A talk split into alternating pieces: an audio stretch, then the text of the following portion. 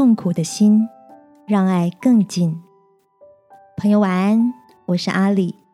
每周三晚上陪你睡前读点书。在你的记忆中，有没有一部电影是让你久久难以忘怀的呢？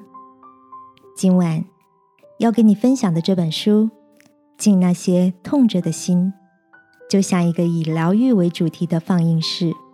采集十八部电影中深刻的痛楚，引导读者从似曾相识的悲伤中走出来，给自己一个温柔的拥抱。书中提到，在电影《越来越爱你》的剧情里，当喜爱演戏的女主角米娅几乎要放弃梦想时，受了男友的鼓励，前去参加试镜。导演要求她说一个关于法国的故事。米娅说：“我的姑姑曾住在巴黎。有天，她经过塞纳河，微笑跳入河中，河水冰寒彻骨。回家后大病一场。但时光若重来，她说，她还是会纵身一跃，敬那些勇敢做梦的傻瓜，敬那些痛着的心。我喜欢作者苏炫慧。”在书中对这段情节画龙点睛的诠释。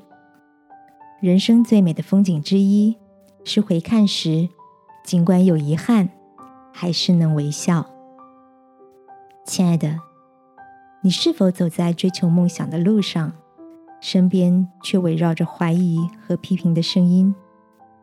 你可曾被突如其来的挫折打击，感觉自己几乎要被悲伤灭顶？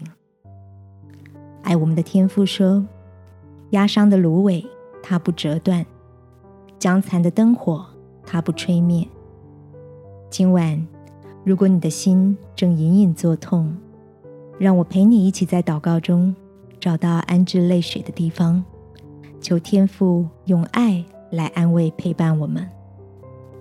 亲爱的天父，我知道凡事都有尽头，那些你允许我遇见的痛楚。相信也将为我开启生命中另一个全新的祝福。